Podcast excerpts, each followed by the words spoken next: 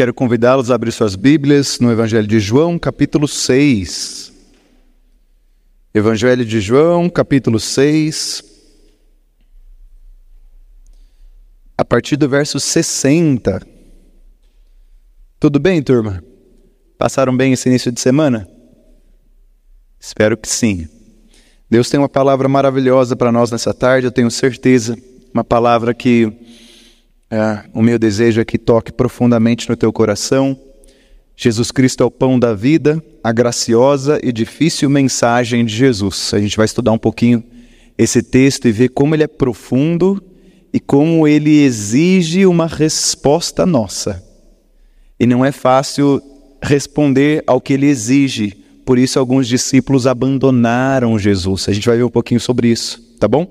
Mas antes de começar a ler, vamos uh, ficar em pé e orar ao Senhor? Por reverência à palavra? Paizinho bondoso, obrigado, Senhor, porque o Senhor tem falado aos nossos corações.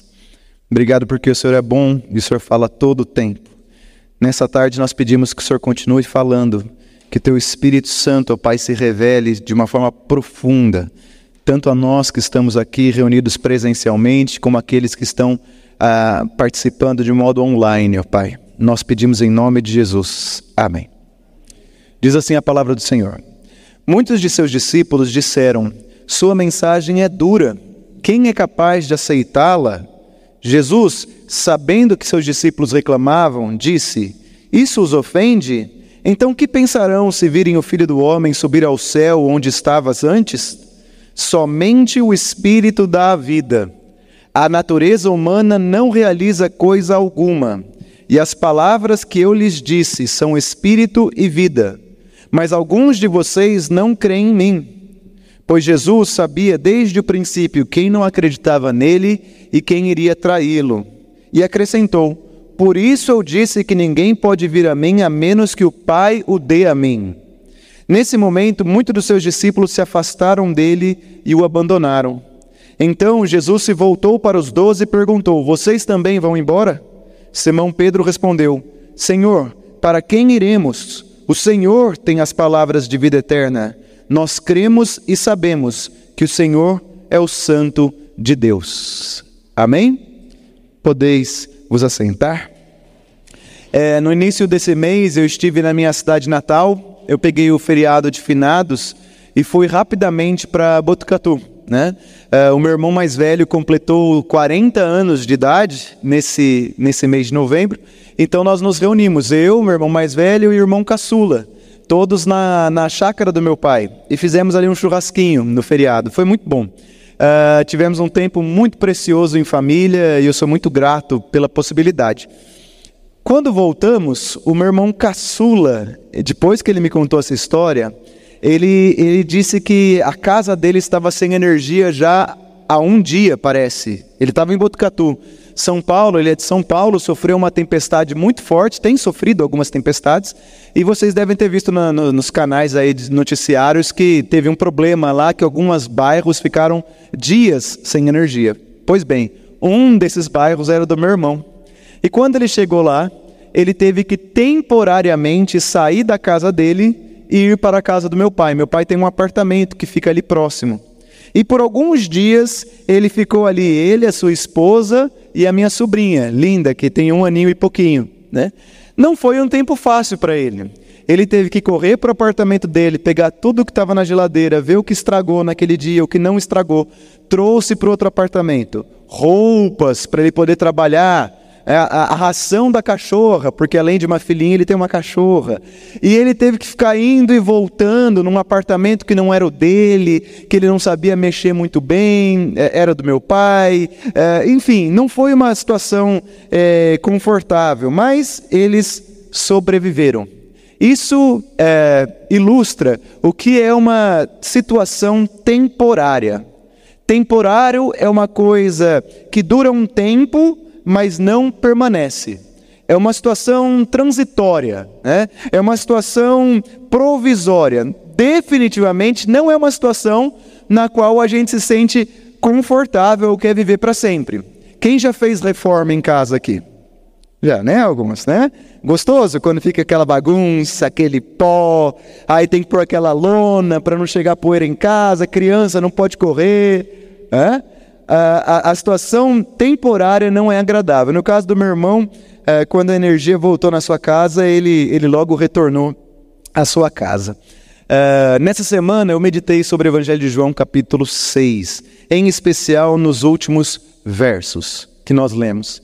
E, e nesse capítulo todo, Jesus fala de dois tipos de pães. Jesus fala, preste atenção, dois tipos de pães. Um pão que permanece e um pão que não permanece. Um que é eterno e o outro que é temporário. Um que conduz à vida eterna e o outro tipo de pão é perecível. Um que sustenta, da substância, e o outro que é uh, não sustenta. Um que está associado à nova aliança no sangue de Jesus e o outro que está associado ao Antigo Testamento, a antiga aliança. Aquela conversa que Jesus teve no Evangelho de João, capítulo 6, não foi uma conversa fácil com os discípulos. Foi muito difícil, Rocha, deles digerirem o que ele estava dizendo. E como decorrência dessa conversa que ele teve com aqueles discípulos, é, duas reações distintas aconteceram. Um grupo decidiu abandonar Jesus. Dessa conversa que a gente vai chegar daqui a pouco para entender o que Jesus falou. Um grupo, depois que ouviu o que Jesus falou, de discípulos, está escrito na Bíblia, decidiu abandonar Jesus. O outro grupo é, decidiu permanecer em Jesus e teve como porta-voz o apóstolo Pedro. O apóstolo Pedro é alguém que não tinha naquela época travas na língua, né? E aí, quando Jesus perguntou, e vocês? O que, que vão fazer? Pedro já respondeu: Para onde iremos? Tu tens as palavras de vida eterna. Pedro ficou com as palavras de Jesus, apesar de serem duras, porque ele percebeu que Jesus tinha as palavras de vida eterna. Daqui a pouquinho a gente vai falar sobre essa conversa que Jesus teve e nós vamos ter que refletir nessa conversa também. Eu espero que nenhum de nós abandone a igreja hoje, que ninguém vá embora porque não gostou das palavras, tá bom? Uh, mas por enquanto eu quero refletir com vocês. Ao longo da vida, a gente escuta muitas palavras, desde palavras simples do tipo: Ah, você quer fazer um pudim de leite condensado? Eu tenho uma dica, ó. Oh. Vocês fazem isso ainda não? Ó, oh. É? Põe na orelha. Uh, até palavras do tipo: olha, eu tenho uma dica para você profissional. Palavras sobre como ser bem-sucedido na sua carreira. Palavras de estímulo no novo negócio. Palavras sobre os riscos envolvidos nessa decisão de uma casa, compra de uma casa nova. Uh, palavras que são claramente uma tentativa de venda de um produto para você. Palavras de pessoas que realmente se importam com você, nós ouvimos muitas palavras. E em meio a essas palavras, podemos ficar desconfiados. Desconfiados das reais intenções das pessoas. Desconfiados da capacidade que as pessoas têm para garantir que aquilo que elas falaram será cumprido. Eu não sei se isso já aconteceu com você, mas eu, eu já ouvi muitas palavras. Não, vai dar certo vai melhorar, você vai conseguir. E essas palavras, muitas vezes, vêm de pessoas que eu gosto, pessoas às vezes que eu simplesmente tenho um contato, pessoas que me conhecem, mas que não fazem parte do meu íntimo, e nem sempre elas se cumpriram, Valkyria. Nem sempre deu certo o que as palavras falaram, nem sempre o pudim ficou gostoso.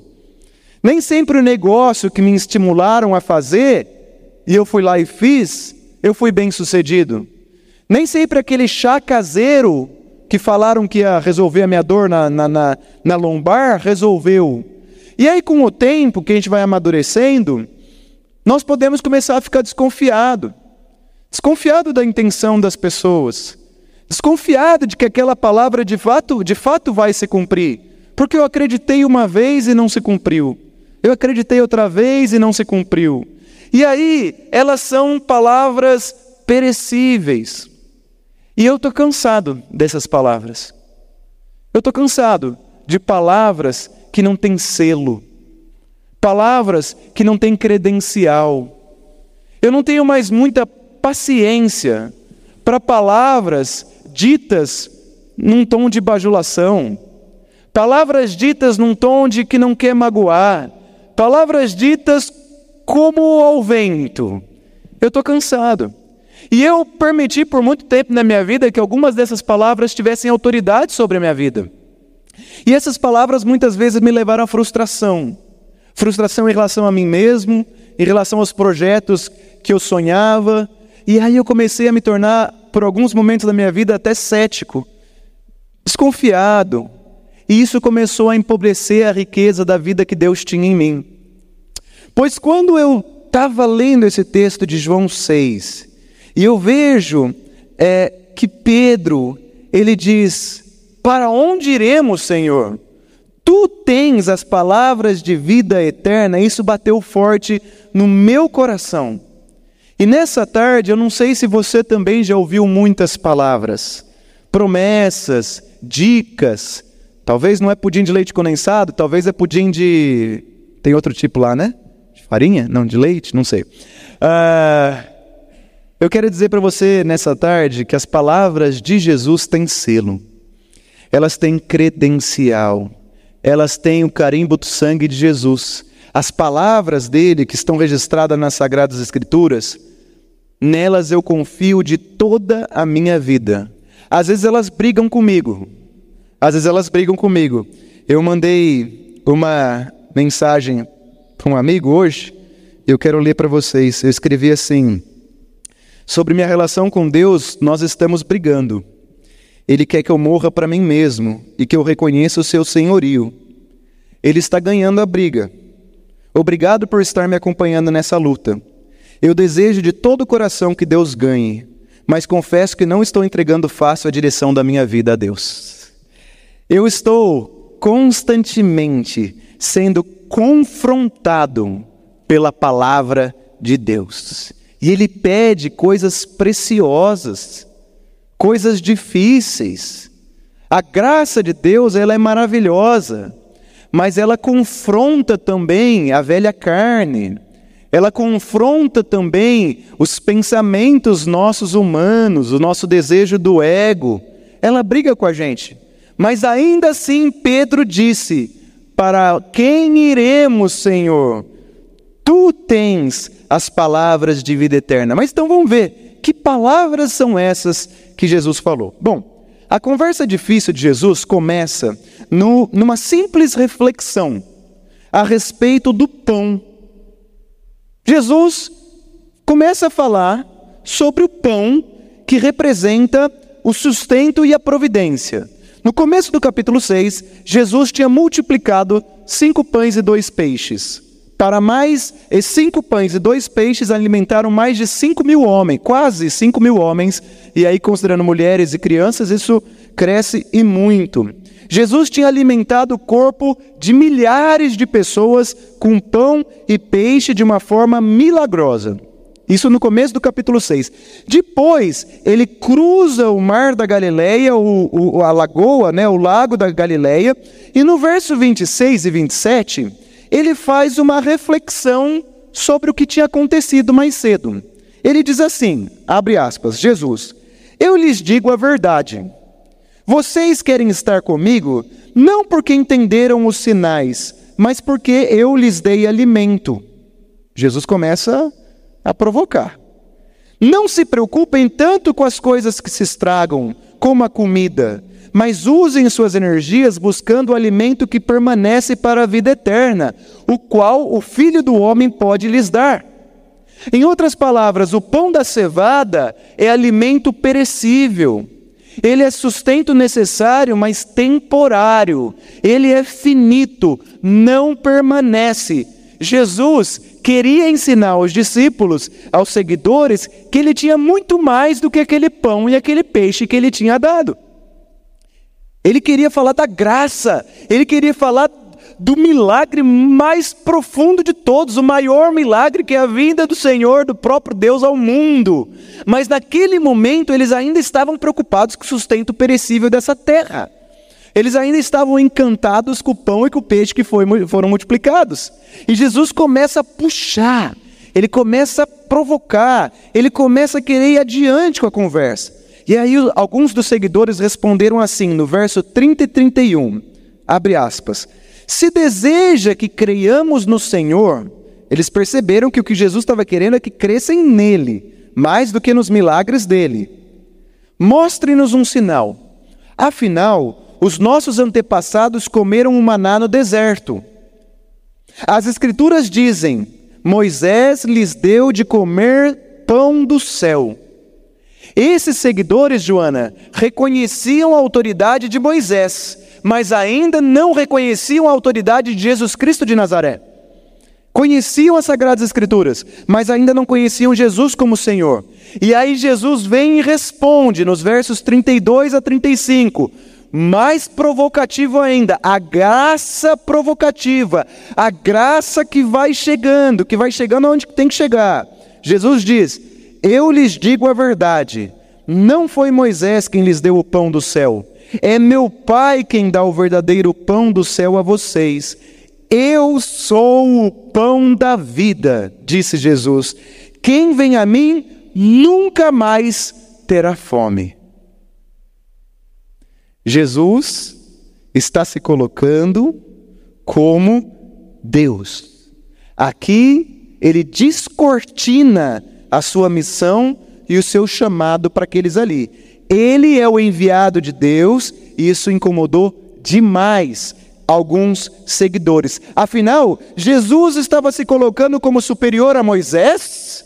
Moisés, o servo de Deus, que com a vara abriu o mar vermelho, que com a palavra dele o maná veio.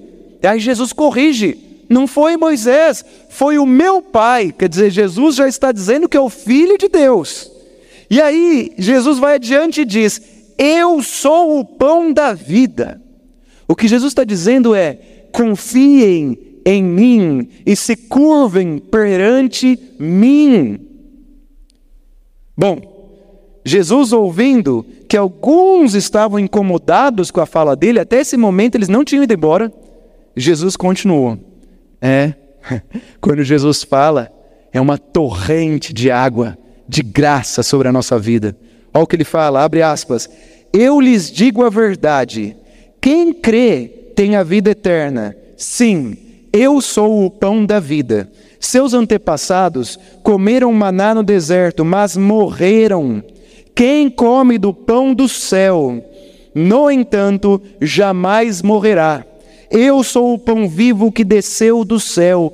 Quem comer deste pão viverá para sempre. Versos 47 a 51. Vai complicar ainda mais versos 54 e 55. Quem come a minha carne e bebe o meu sangue terá a vida eterna. Eu os ressuscitarei no último dia, pois a minha carne é a verdadeira comida e o meu sangue é a verdadeira bebida. João 6, 54 e 55. E aí ele conclui: Ninguém pode vir a mim a menos que o Pai o dê a mim. Foi exatamente aqui que a crise se instaurou. Milagreiro? Tá bom, eu aceito que Jesus é milagreiro. Homem de Deus, como um profeta do passado, eu até aceito que Jesus é um homem de Deus. Agora, Senhor da minha vida, ah, isso não. Jesus estava dizendo que nós devemos comer a sua carne e beber o seu sangue. Estava dizendo que ele é o pão vivo que desceu do céu estava dizendo que ninguém vai a ele a não ser que o Pai o dê a ele, isso foi demais para discípulos e eles o abandonaram, mas não para Pedro e não para os apóstolos. Essas palavras de Jesus não foram demais nem para Pedro nem para os apóstolos que decidiram continuar seguindo a Jesus. O John Mackay, ele diz o seguinte: a confissão de fé cristã mais antiga e básica é: Jesus Cristo é o Senhor. O ponto-chave, doutor Onésimo, dessa discussão que aconteceu entre Jesus e os discípulos é que Jesus, o que ele estava pedindo é que eles aceitassem o seu senhorio.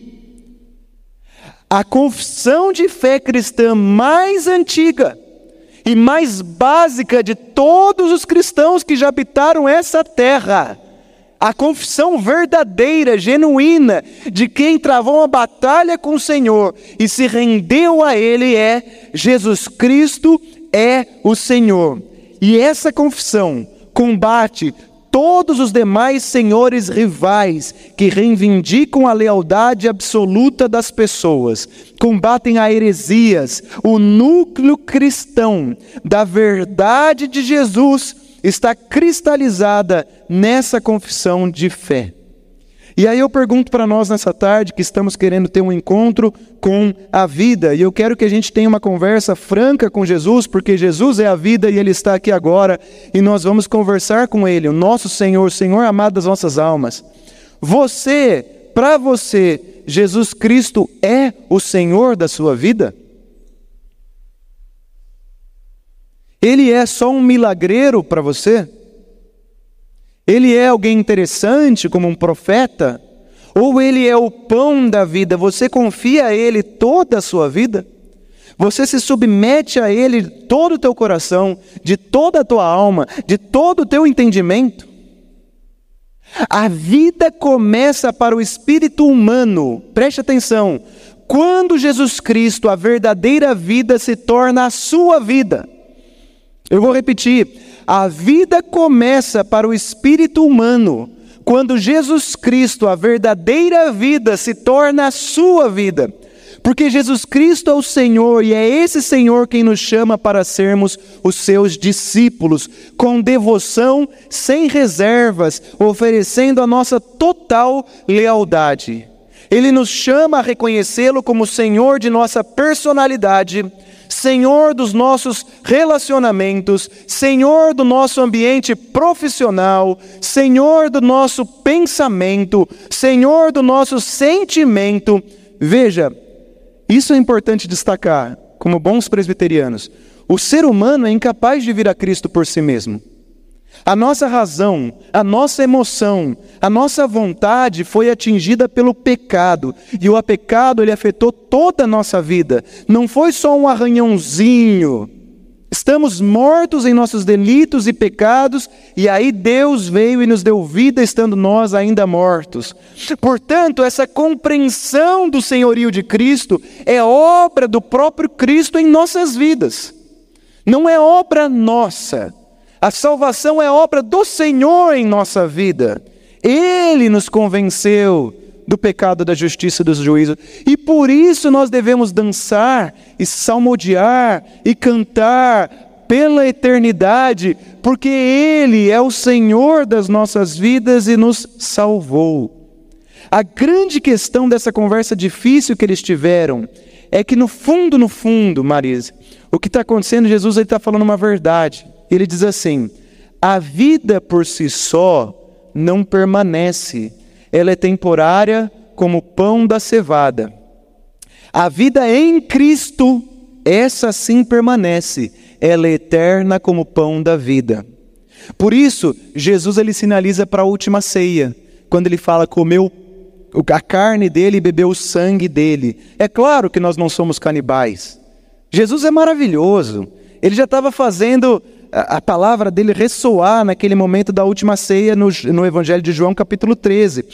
Quando a gente celebra a ceia, e a gente vai celebrar esse domingo, quem vier esse domingo, venha. Vamos encher esse templo esse domingo. Em nome de Jesus, amém? Venha. E quando você vier, pense nisso. Quando nós celebramos a ceia, nós deve, deveríamos também lembrar o seguinte: nós não temos vida em nós mesmos. Nós que somos cristãos e cristãs. A vida que temos, recebemos de Deus. Não somos autoexistentes, não somos autossuficientes, dependemos da vida que vem dele. O maná foi uma dádiva temporária. Jesus é a dádiva eterna. Por isso, quem está em Cristo permanece para sempre. O pão da cevada, ele te leva para o túmulo, mas Cristo, o pão da vida, te resgata do túmulo e te ressuscita. A verdade que nós devemos nos atentar é que a nossa vida está plenamente segura em Cristo Jesus, que é o pão da vida. E aí sim, nós começamos a entender o que é o senhorio de Jesus. Por isso que Pedro responde assim: Senhor, para quem iremos? Tu tens as palavras da vida. Senhor, eu aceito o teu senhorio, eu aceito a tua palavra, eu aceito que quem toma as rédeas da minha vida é o Senhor.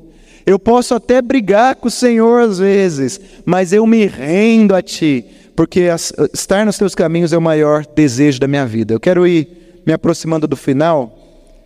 Irmãos e irmãs, não saciem a sua vida em lugar errado. A alma e o espírito é sublime e só Deus pode nos alimentar.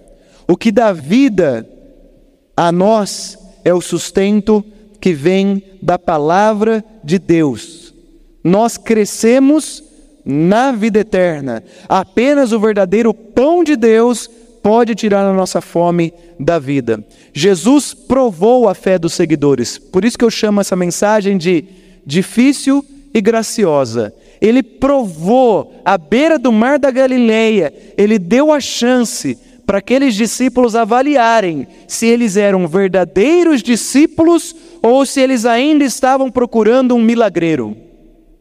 E vez ou outra na nossa vida, Deus vem diante de nós, e aí eu não sei se é por sonho, se é por anjo, se é por uma palavra profética, uma palavra pregada, mas Ele vem e Ele prova, para a gente ver se nós somos como Pedro, que vamos dizer: Tu tens as palavras de vida eterna.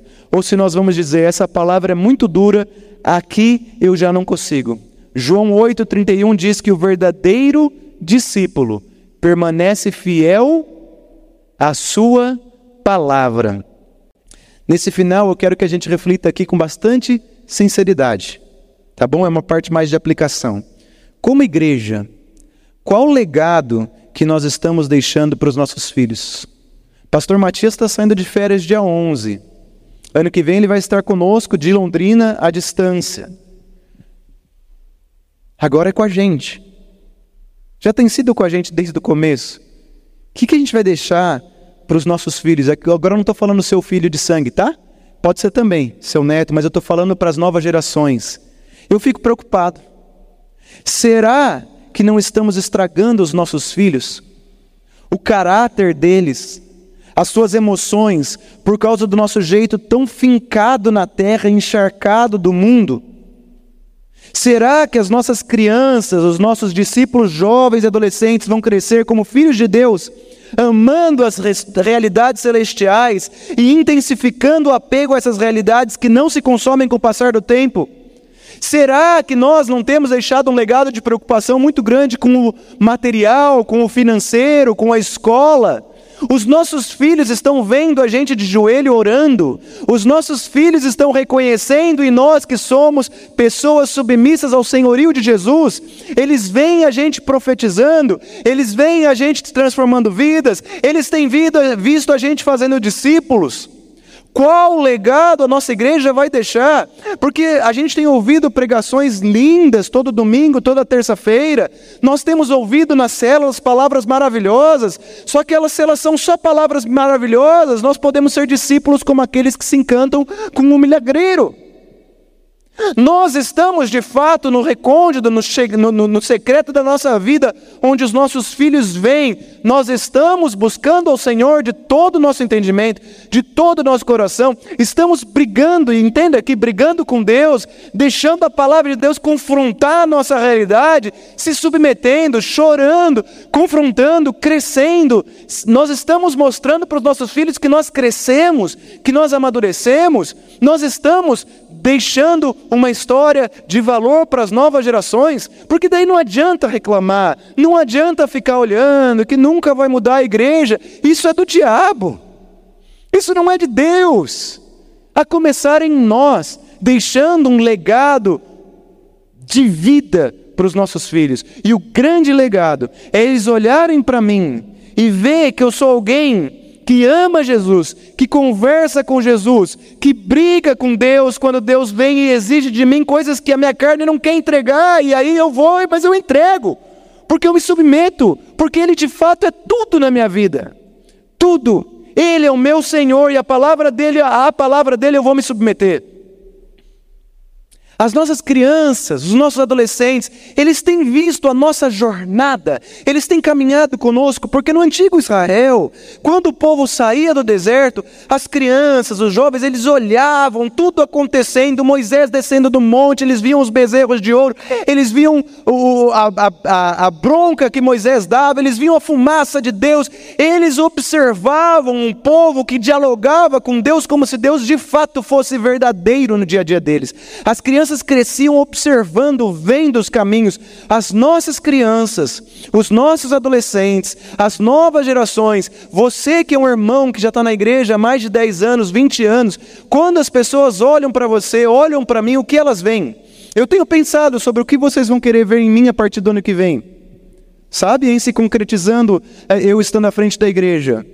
Eu não quero ser um excelente eloquente pregador. Eu não quero ser alguém que vai nas celas, faz boas visitas e vocês ficam felizes porque eu fui visitá-los. Eu quero ser alguém que vocês olhem e falam: tá aí, um homem de Deus que luta com Deus, que se relaciona com Deus, que se submete ao Senhor, que cresce, que tem os seus medos, tem seus anseios, dá passo para trás, alguém que está de fato vivendo com o Senhor. Porque se vocês virem isso em mim, no tempo que eu estiver aqui, eu vou sentir que de fato eu serei um pastor para vocês. Porque vocês vão estar vendo uma pessoa que de fato está se relacionando no dia a dia com o Senhor está se tornando, mostrando a sua vulnerabilidade, está crescendo na fé. Eu espero que no dia que eu for embora, me despedir da igreja, seja daqui 30 anos, daqui 5 anos, não sei o tempo, que vocês olhem e falem: Uau, o pastor Paulo, como ele cresceu em maturidade no Senhor. Porque é para isso que nós fomos chamados para crescer na maturidade, na estatura de Cristo. Eu quero muito que vocês olhem e falem: que coisa incrível! Esse homem, ele foi sendo, lutando e crescendo na presença do Senhor. Pedro é esse. Por isso que ele fala: Senhor, para onde iremos? Não tem, todas as outras palavras perderam valor. É só tu que tens as palavras de vida eterna. É só a tua palavra que permanece. As outras são temporárias, são perecíveis. Eu não tenho para onde ir, eu estou rendido diante de ti. O Senhor é o único caminho, a única verdade, a única vida. Então, assim, todas as outras palavras de pudim, de que faz, como fazer para o cabelo crescer, essas palavras eu até escuto, até né, ouço, mas a palavra que norteia a minha vida é a palavra de Deus, e com ela eu quero comer, eu quero me alimentar, eu quero comer esse pão da vida que é Cristo, porque Ele é a vida em mim, eu já não tenho mais vida em mim. Já não há mais nada em mim capaz de gerar esperança, gerar renovo, gerar vida. Já não há nada em mim capaz de ser, gerar paciência, gerar um amor fraterno. Não tem em mim, mas Cristo que vive em mim e com quem eu me relaciono. E eu quero que vocês e nós possamos ver uns nos outros esse Cristo que desceu do céu e hoje está sentado à direita de Deus Pai Todo-Poderoso, orando, intercedendo por nós e que enviou o Espírito Santo e que um dia vai voltar voltar. Ele está aqui e ele se relaciona conosco e ele nos ama e ele é o autor da vida e ele quer falar conosco. Mas para isso a gente tem que fechar as outras coisas, os tablets, a, enfim, e, e se dedicar a essa presença viva. E as pessoas estão vendo elas estão vendo, assim como eu vejo na vida do pastor Matias, eu honro porque eu vejo Deus nele. Eu não honro pelo valor dele, mas eu vejo que ele foi escolhido por Deus. O Pai deu ele para Jesus. E Jesus o abraçou. E eu vejo nele a presença de Cristo. E é isso que nós devemos ver uns nos outros. Aí sim, essa igreja vai ser cada vez mais aquilo que nós sonhamos. Vamos alinhar os nossos sonhos para a igreja. Vamos alinhar os nossos sonhos, vamos estar na mesma página. E a página tem que ser a palavra de Deus, tem que ser o Cristo vivo. Não tem que ser a minha vontade, a sua vontade, o desejo de um, o desejo de outro, mas tem que ser todos nós numa mesma posição a posição de joelhos diante do Autor da vida, reconhecendo e dizendo a célebre confissão de fé básica da igreja: Jesus Cristo é o Senhor. Que Deus te abençoe em nome de Jesus. Amém.